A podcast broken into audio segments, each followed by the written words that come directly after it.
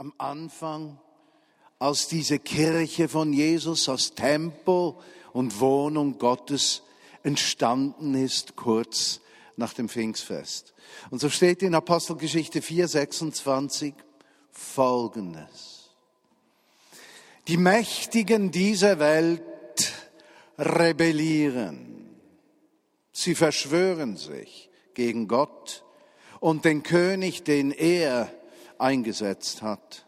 Genau das ist in dieser Stadt Bern geschehen.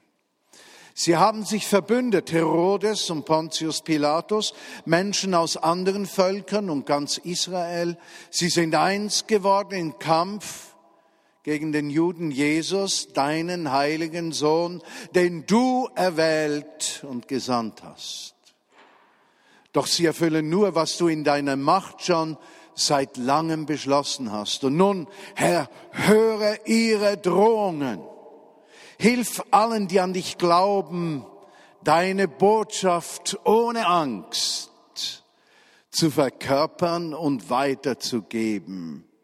Zeig deine Macht. Lass Heilungen, Zeichen, Wunder geschehen durch den Namen deines heiligen Knechtes Jesus, den du gesandt hast. Und als sie gebetet hatten, bebte das Haus, in dem sie zusammengekommen waren. Sie wurden alle mit dem Heiligen Geist erfüllt und verkündeten furchtlos die Botschaft Gottes. Alle in der Gemeinde aber waren ein Herz und eine Seele. Niemand betrachtete sein Eigentum als privaten Besitz, sondern alles gehörte ihnen gemeinsam und mit großer Überzeugungskraft berichteten die Apostel von der Auferstehung Jesu und alle erlebten Gottes Güte. Keinem in der Gemeinde fehlte etwas, denn wer Häuser oder Äcker besaß, verkaufte seinen Besitz und übergab das Geld den Aposteln und die verteilten es an die Bedürftigen. Herrliche Geschichte. Einmalige Beschreibung.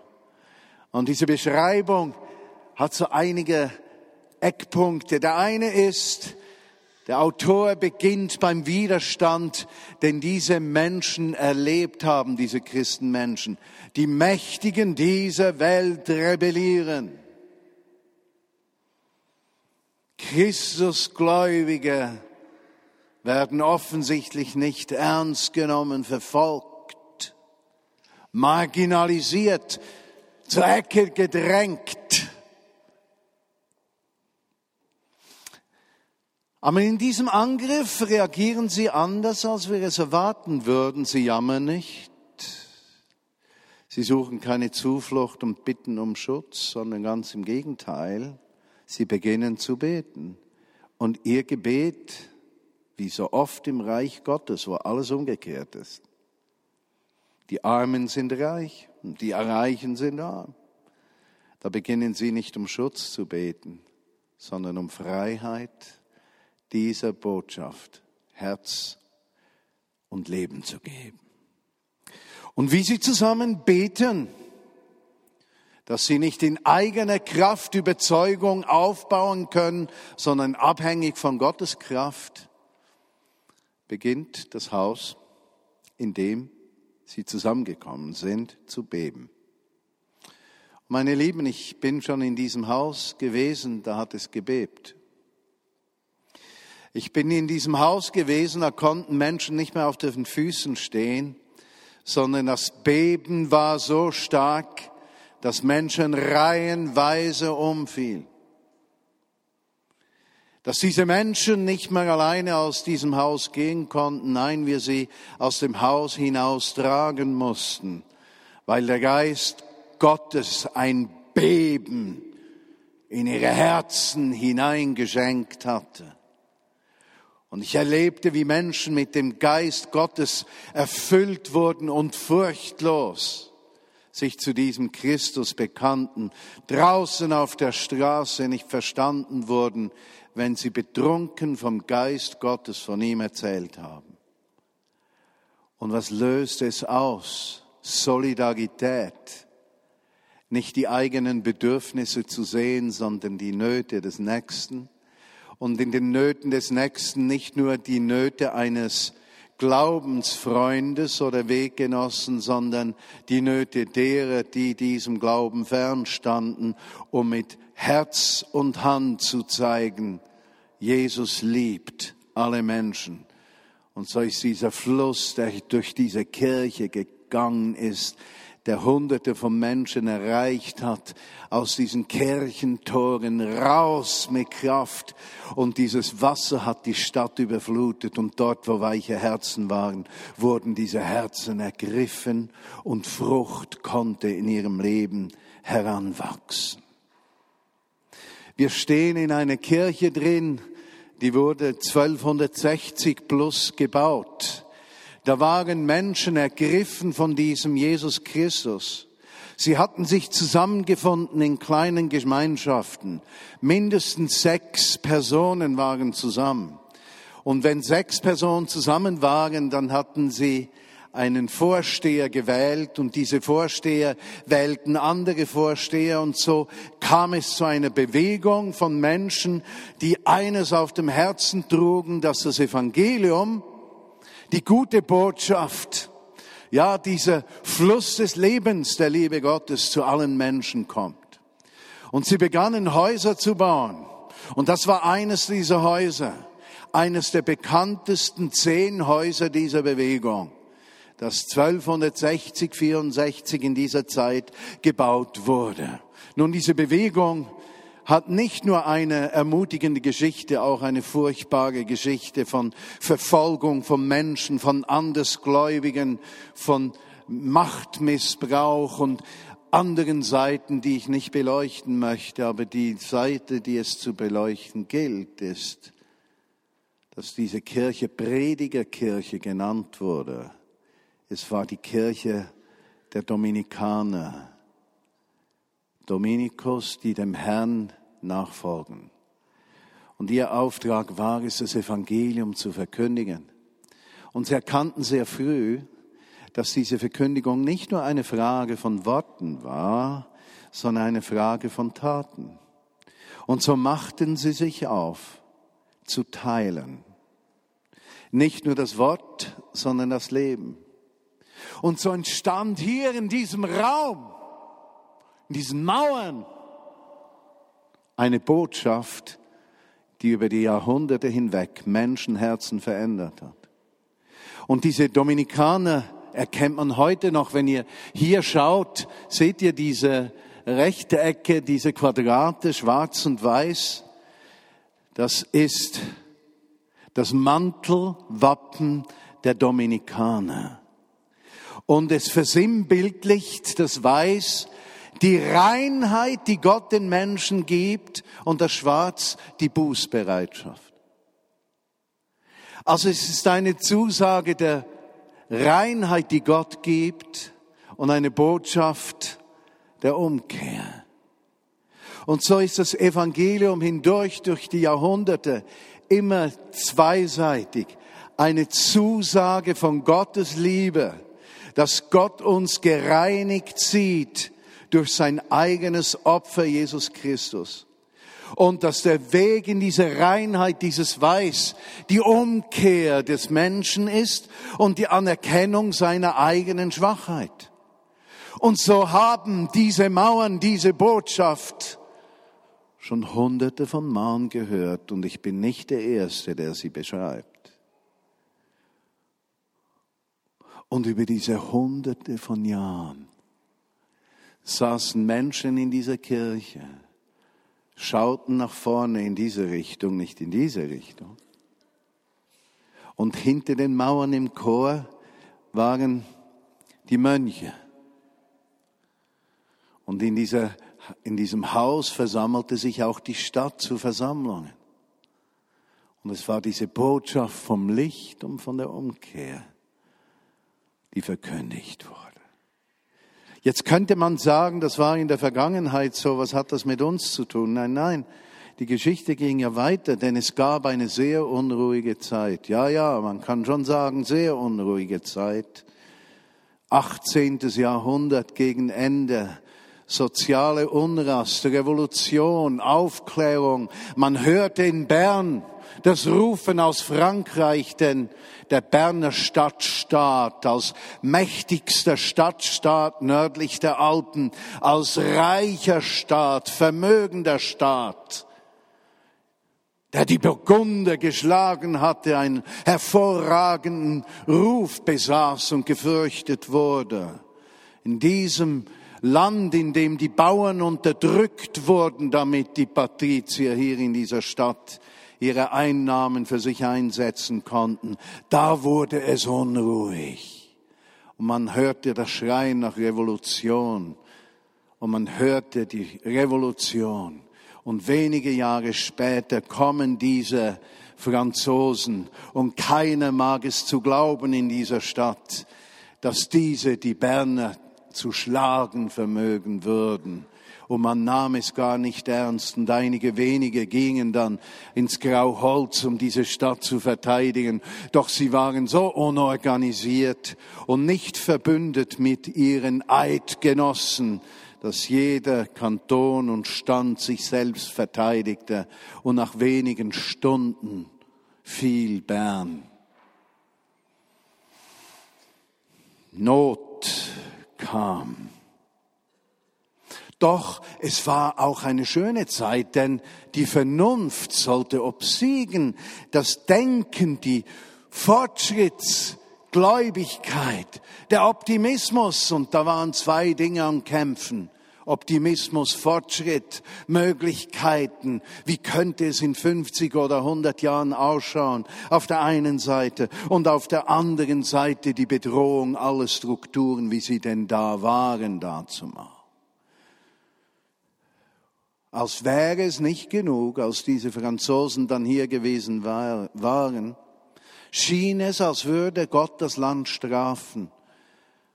Und es regnete unablässig und die Ernten blieben aus. Und nachdem die Franzosen abgezogen waren, gab es Missernten, Hungersnöte und eine unglaubliche Teuerung. Das Leben war bedroht, Gesellschaft, Bevölkerung verunsichert, man wusste nicht, wohin es ging. Und inmitten dieser Zeit, dieser Napoleon vergöttlicht beinahe ein echter Antichrist, muss man sagen. Denn keiner hat je versucht, den Glauben und die Kirche so zu beseitigen wie dieser Napoleon, der heute doch etwas vergöttlicht wird. Er schloss Kirchenklöster, brachte Christen um. Ja, er brachte eine neue Zeiteinteilung, neue Monate. Die Woche hatte plötzlich zehn Tage und nicht mehr sieben. Ja, und der Verkehr wurde von der linken auf die rechte Seite verlagert, um zu sagen, wir brechen mit allem Alten und bauen diese neue Welt in unsere Kraft auf. Gerecht soll sie sein wie ich, Napoleon, sie zeichnen werde. Nur so gerecht war sie nicht, so menschenfreundlich war sie nicht, so solidarisch war sie nicht und so gleichwertig wurden die Menschen nicht behandelt und sie waren enttäuscht von dieser Hoffnung eines Systems, das ihnen nichts als Verdruss, Not gebracht hatte, die französische Revolution. Und inmitten dieser Zeit lebten die. Und dann denke ich jetzt so an unsere Zeit, die Sozialwerke bedroht, die Furcht, die Arbeit zu verlieren. Zukunftsbilder werden gezeichnet, das Volk ist gespalten, man ist unsicher, man fürchtet sich vor dem Klimawandel, Naturkatastrophen, Sündenböcke werden gefunden. Das ist immer so. Es war immer so. Meistens waren die besten Sündenböcke die Juden, nicht wahr? Und das sind sie heute langsam wieder. Sie steigen wieder auf in der Karriere, Sündenböcke zu sein in Europa. Man sucht sie wieder, die Sündenböcke, die, die schuld sind. Doch als würde es nicht genügen, den Juden nur dieses Sündenbock-Dasein zuzuschieben, haben wir nochmal Sündenböcke gefunden. Die Roma-Zigeuner sind auch Sündenböcke. Aber dann sind eigentlich auch die aus dem Balkan doch Sündenböcke. Ja? Und eigentlich sind es doch alle Ausländer, die uns bedrohen, uns den Futternapf leeren. Ja, mit ihren Vorstellungen, ihrem Blut eigentlich uns vermischen möchten und uns unser Recht auf Schweiz sein rauben. Gegen diese gilt es sich zu wehren. Das Volk ist verunsichert. Das Volk zittert. Positive Zukunftsvorstellungen und Ängste küssen sich im Alltag des Lebens eines jeden. Wie damals. Doch interessanterweise gab es noch bevor all diese Nöte auf diese Menschen einkamen, eine interessante Entwicklung in der Verborgenheit. Da gab es nämlich Menschen, die erkannten plötzlich, dass Jesus Christus lebt und nicht nur eine Idee ist, nicht nur eine Vorstellung ist, nicht nur ein System ist, nicht nur eine Institution ist, nicht nur eine Kirche ist, nicht nur ein Machtmittel, um die Schwachen zu bedrängen und zu unterjochen ist, sondern einer, der die Menschen wirklich befreit. Da gab es einen Grafen, den Niklaus, Graf von Zinzendorf zum Beispiel, ergriffen von Gottes Liebe, der Bereitschaft, die Menschen freizusetzen in die Gleichheit vor Gott und seine eigene Herkunft hinzulegen als wertlos, um Raum zu schaffen für diesen Gott, der alle Menschen liebt. Ein Mann weichen Herzens, als der Fluss des Lebens über ihn kam, sog sein Leben dieses Wasser auf und als das Samenkorn des Wortes fiel, brachte es in seinem Leben viel Frucht. Ja, dass diese böhmischen Brüder weltweit an Bedeutung gewannen. Doch nicht nur sie, auch im Kanton Bern tat sich etwas auf. Dort gegen Thun hoch waren die Heimberger Brüder. Unter der großen Linde hatten sie sich getroffen. David Chance hieß einer dieser Männer. Und Chance David war ein ganz böse im Schwingen. Er war offen für die Liebe Gottes und die Kraft Gottes.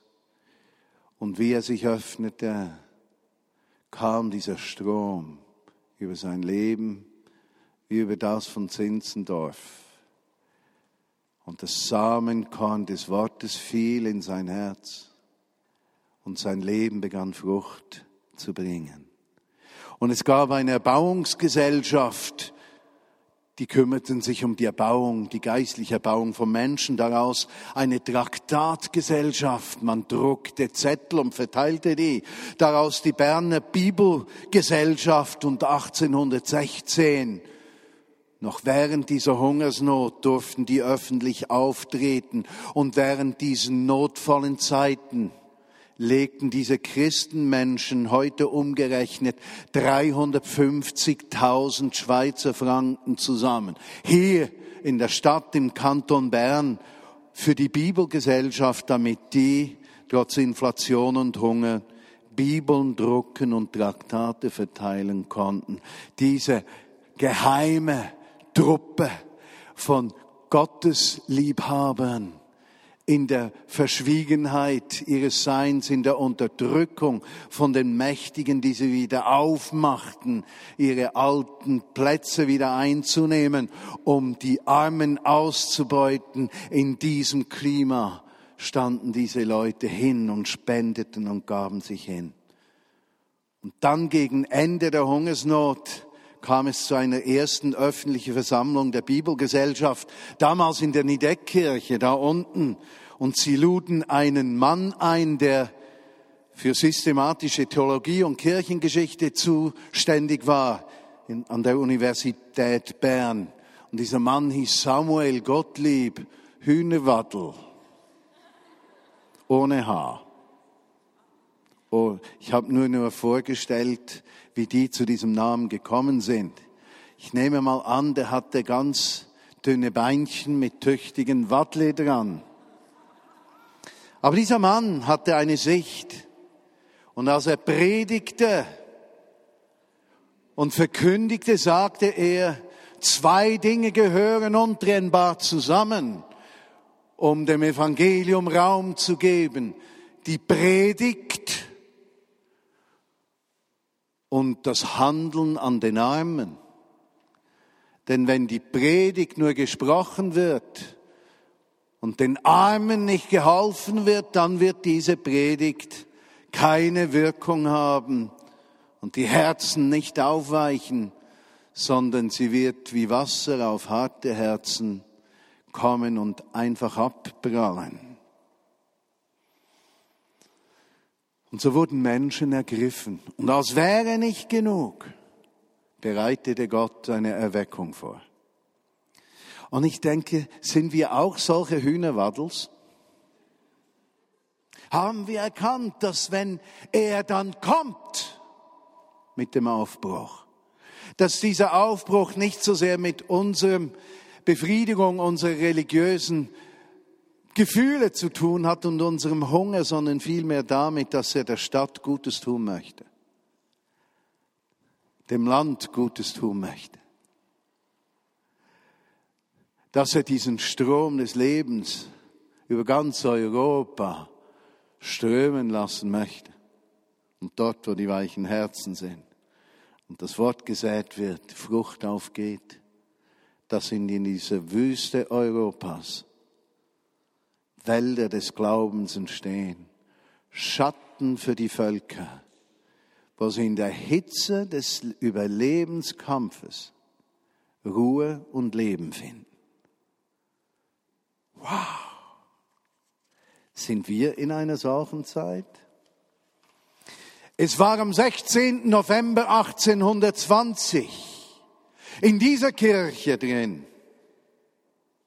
Da war ein junger Mann, ein Predikant, ein Genfer. Auf Mutterseite Beziehungen zum Kanton und Staat Bern. Eingeladen, nachdem er in Genf Theologie studiert hatte, hier das Predigen noch besser zu erlernen. Er war ein junger Mann, der war in die französische Revolution hineingeboren worden, 1792. Ja, sechs, sieben, acht Jahre alt war er, als es hoch zu und hin ging, da in Frankreich und in Genf. Doch offensichtlich war er ergriffen von diesem Evangelium. Und wie er hier als 28-Jähriger in dieser Kirche hinsteht am 16. November, fällt der Heilige Geist. Nun, es mag an der Predigt gelegen haben, mag der eine sagen, doch das kann so nicht sein, denn sein Predigtthema war die Sonntagsheiligung. Doch doch für einen Menschen der heutigen Zeit nicht unbedingt ein wirkliches Thema. Doch was wollte er sagen? Was haben diese Mauern gehört? Diese Mauern haben gehört, wie er in französischer Sprache sagte, dass es einen Tag gibt,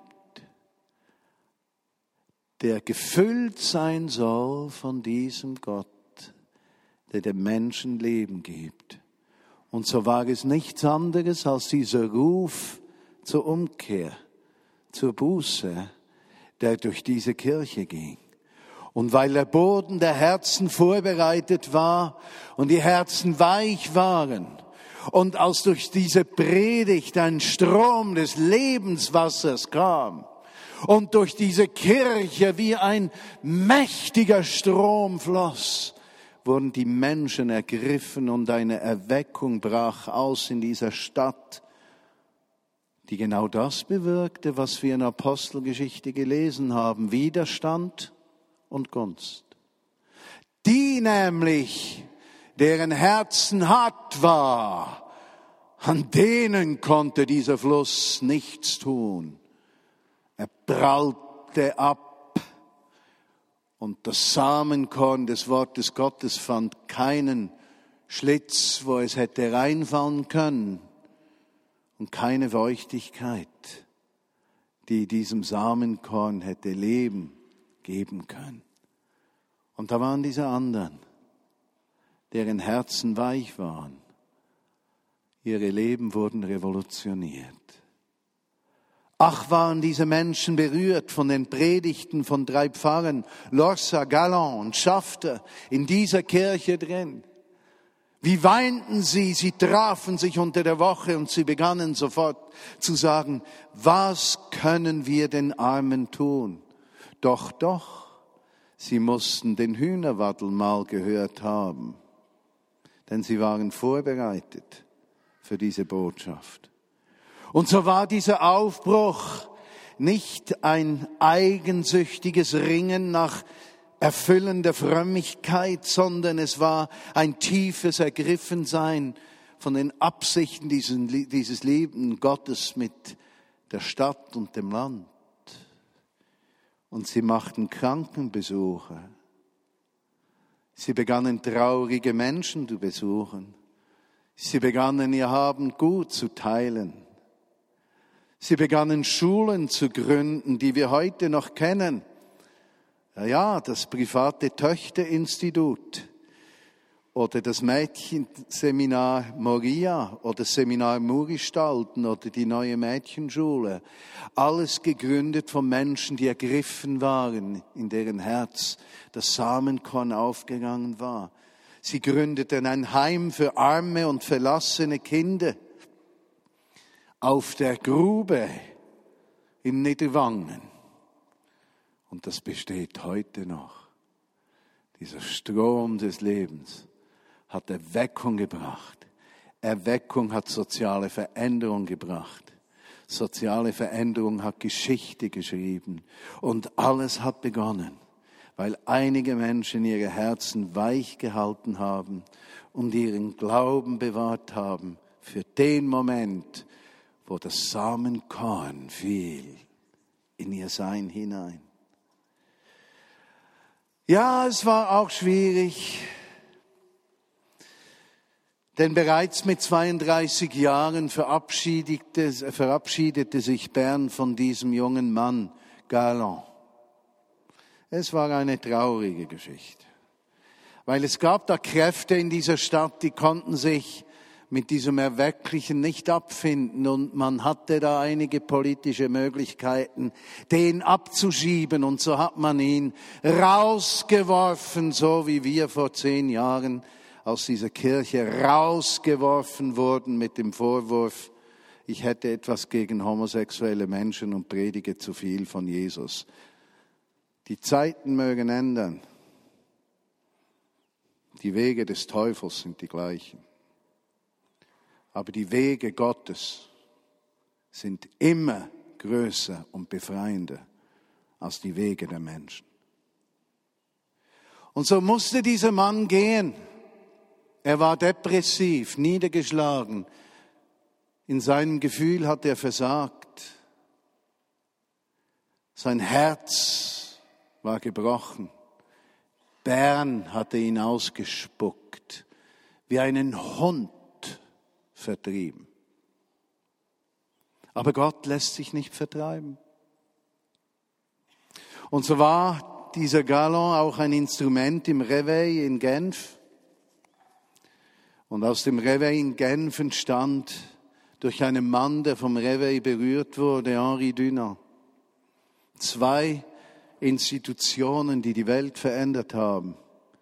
Der christliche Verein junger Menschen den Dunant gegründet hat und das Rote Kreuz. Gottes Geist lässt sich nie vertreiben.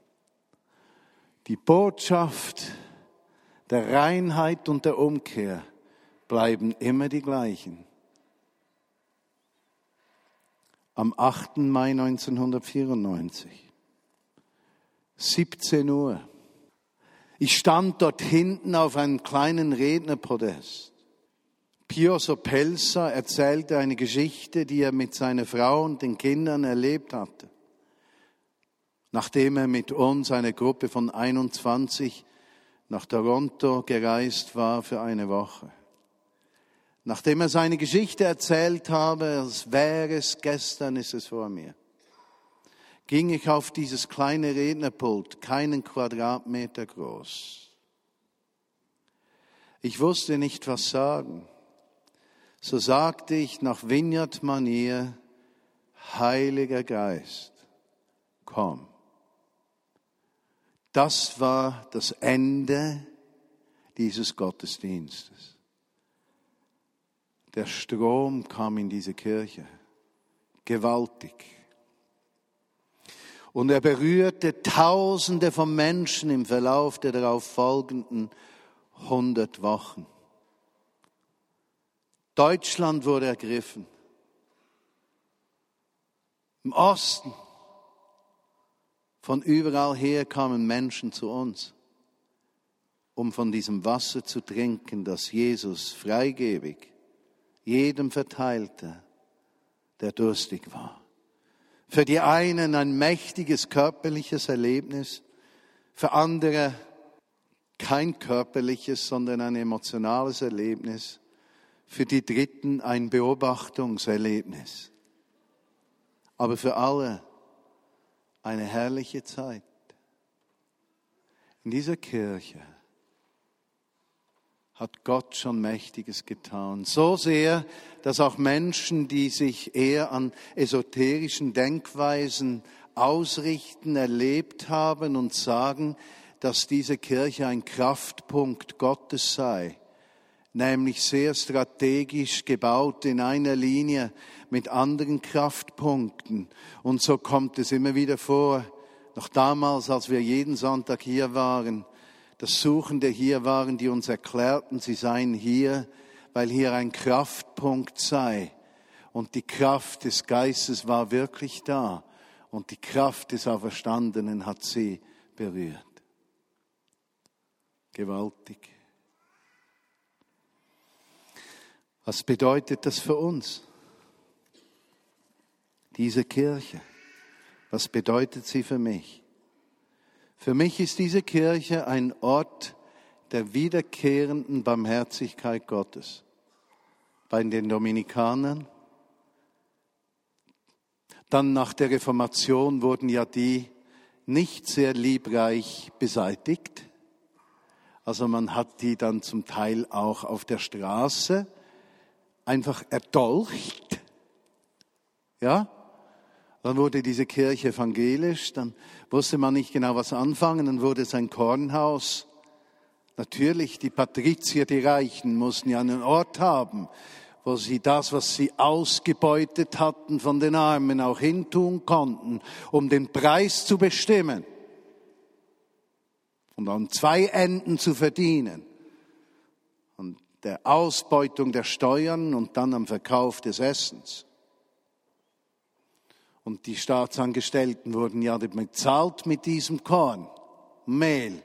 Das verkauften sie dann unter den, wie heißen sie, Lauben. Ja, und der Preis war bestimmt, damit man das Volk unten halten kann. Ja, das hat man so getan, damals wie heute, genau gleich, heute mit besseren Mitteln. Und dann wurde es ein Krankenhaus, ein Ort des Trostes. Der Wein wurde hier des Staates Bern gelagert. Ja.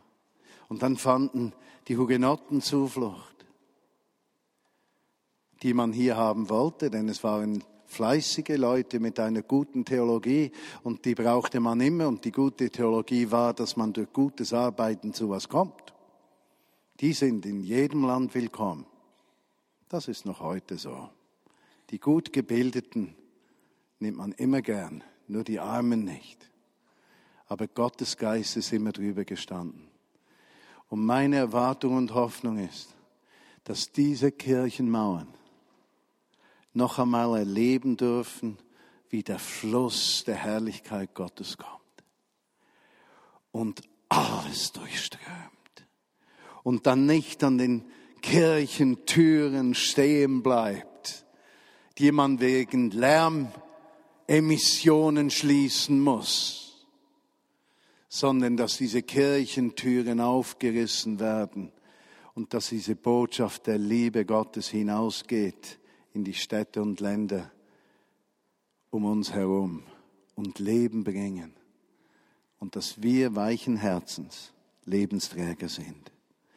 Und so bitte ich dich, Jesus, dass du diese Botschaft aufnimmst, wie eines dieser Rechtecke oder Quadrate, der Ruf nach Umkehr und der Ruf deiner Liebe zu allen Menschen. Reinheit und Umkehr Raum für die Gerechtigkeit des Reiches Gottes. Und Jesus lass diese Botschaft, durch wen sie immer kommt, von den Mauern so lange zurückhauen, bis sie ihren Weg in jedes Menschenherz gefunden hat. Und wir erleben dürfen, dass du in deiner Herrlichkeit alles neu machst. Amen.